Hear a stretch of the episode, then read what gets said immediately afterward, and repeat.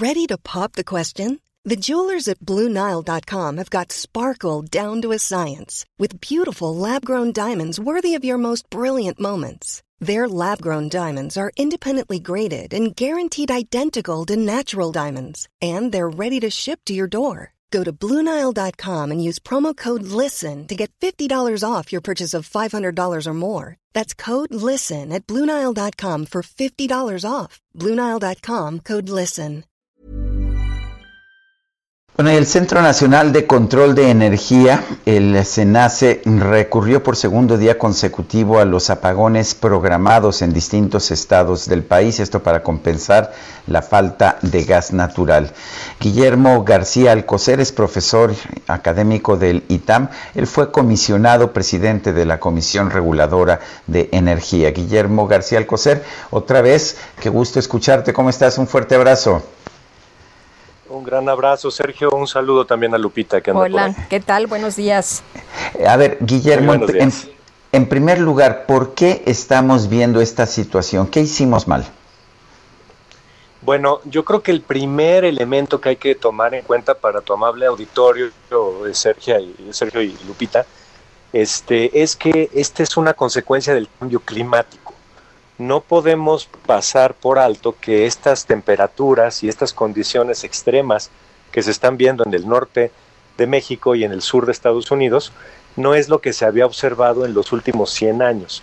Conforme vaya avanzando el proceso del cambio climático y no tomemos medidas para combatirlo decididamente, estos eventos van a ser más recurrentes y van a aparecer cada vez más seguido. Entonces hay que tener ese primer punto en cuenta.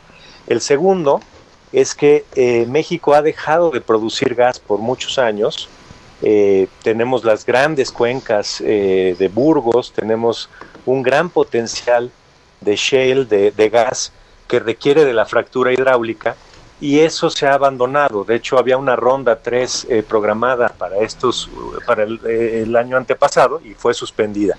Entonces, nos hemos negado a producir gas en México. ¿Qué alternativa hemos tenido? Pues la de comprar gas barato en Estados Unidos, que eso ha sido pues un buen negocio para México, ¿no? Comprar gas que se produce a muy bajos costos desde allá. El problema es que si le apuestas todo a un combustible y el suministro de ese combustible falla porque los ductos están congelando, porque hay una demanda excesiva en Estados Unidos, en Texas en particular, por calefacción, entonces tenemos una, eh, un déficit de gas que ya se está viendo tanto en el sistema gasista como en la generación eléctrica. Y de ahí viene el problema que se tuvo hace dos días de apagones en el norte del país y hoy con los paros programados que acabas de mencionar. ¿No queda de otra más que comprar barcos y echar a andar las carboeléctricas, Guillermo?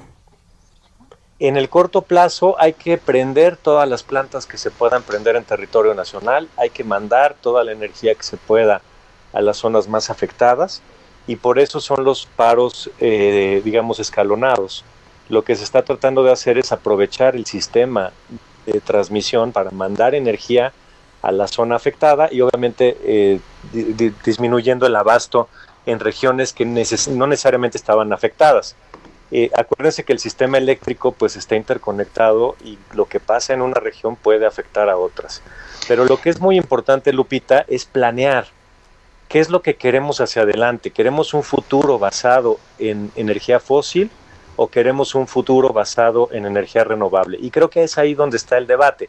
Si creemos que hay un problema de cambio climático, seguir apostándole a las energías fósiles y depender de Estados Unidos en, en el consumo de gas, pues parece que no es una apuesta eh, correcta dado, lo que estamos viendo en estos días.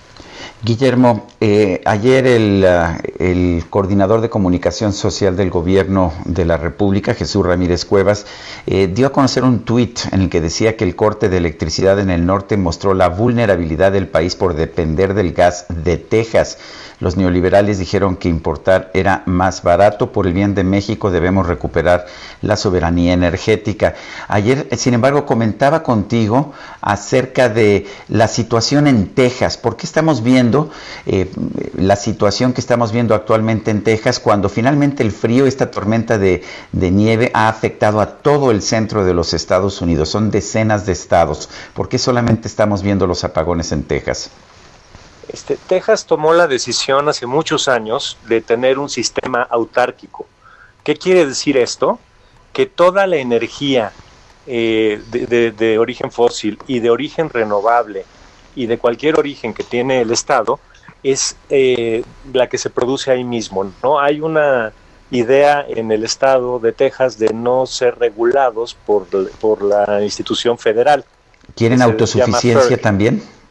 ¿Quieren autosuficiencia? Es una autosuficiencia, eh, una autonomía que se quiere tener, pero hoy eh, pues tiene alrededor eh, de Texas un sistema eléctrico robusto, integrado de este a oeste, y no puede apoyar el resto del sistema eléctrico al estado de Texas por esta política autárquica.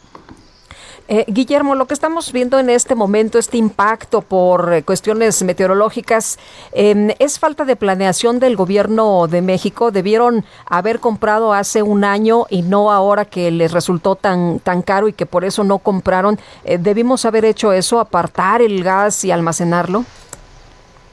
Yo creo que es importante reconocer que hay una política desde hace muchos años de seguridad en el gas de hecho, hay páginas en Internet que, se están dedicadas a esto dentro del gobierno desde hace muchos años. Eh, yo creo que el, tema aquí es evaluar las políticas que se suspendieron, por ejemplo, la ronda 3 de no convencionales, el tema de tener almacenamiento en cavernas y en barcos para un caso de emergencia como este, el tener las subastas eléctricas que permitiría tener energía renovable para poder abastecer el resto del país. Eh, en fin, hay un paquete de medidas que se tenían programadas y que fueron suspendidas por la administración y que vale la pena que sean retomadas a la brevedad. En el caso de la ley de la industria de, la industria eléctrica que está en estos momentos ante el Congreso, ¿cuál es tu posición? ¿Nos ayudaría eh, cambiar el orden de, prelación, que las plantas de la Comisión Federal de Electricidad entraran a operar primero y no las que actualmente lo hacen, que son fundamentalmente las renovables y las de ciclo combinado de, inversión privada? Eh, bueno, eh, yo participé en el Parlamento Abierto e hice pública mi opinión.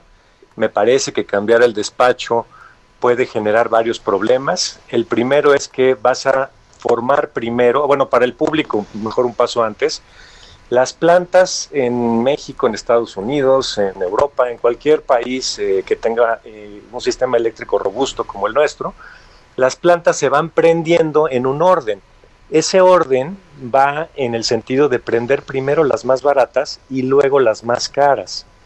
CFE tiene las plantas más baratas, pero también tiene las plantas más caras. Tiene las plantas hidroeléctricas que son muy baratas y tiene las plantas termoeléctricas eh, de carbón, las que son de, de combustóleo, que ahorita se estaba mencionando por otro entrevistado, que son de las más caras. ¿Qué es lo que pretende la iniciativa? Pretende apoyar a la CFE permitiéndole prender todas sus plantas primero ¿Qué es lo que implica esto? Que se van a reemplazar plantas de bajo costo por plantas de alto costo. ¿Esto qué quiere decir para el ciudadano? Pues una de cuatro opciones. Uno, que aumenten las tarifas eléctricas porque a mayor costo no puede haber menores tarifas. Pero si, si, se transmite, digamos, el mayor costo a través de las tarifas, estas tienen que aumentar. Pero imaginemos que no suben las tarifas entonces van a tener que haber más impuestos para poder eh, pagar mayores subsidios a la Comisión Federal de Electricidad. Pero imaginemos que tampoco hay más impuestos. Entonces la CFE tendrá que declarar una pérdida por todos esos costos que no podrá eh, cobrar vía la tarifa y se tendrá que endeudar más. ¿Y eso en qué se traduce? En menos inversión, en menos servicios públicos y en más apagones. Entonces, en resumen, creo que no gana no gana el ciudadano, no gana el medio ambiente, por supuesto, porque estaríamos prendiendo más plantas contaminantes. Y en ese sentido, creo que vale la pena la revisión que está haciendo en el Congreso para mejorar esta iniciativa. Bueno, pues Guillermo García Alcocer, profesor del ITAM, excomisionado presidente de la Comisión Reguladora de Energía de la CRE, gracias por tomar esta llamada. Un abrazo afectuoso, Lupita y Sergio. Gracias, Guillermo. Muy buenos días. Hey, it's Danny Pellegrino from Everything Iconic. Ready to upgrade your style game without blowing your budget? Check out Quince. They've got all the good stuff shirts and polos, activewear, and fine leather goods, all at 50 to 80% less than other high end brands. And the best part? They're all about safe, ethical, and responsible manufacturing. Get that luxury vibe without the luxury price tag. Hit up quince.com slash upgrade for free shipping and 365 day returns on your next order. That's quince.com slash upgrade.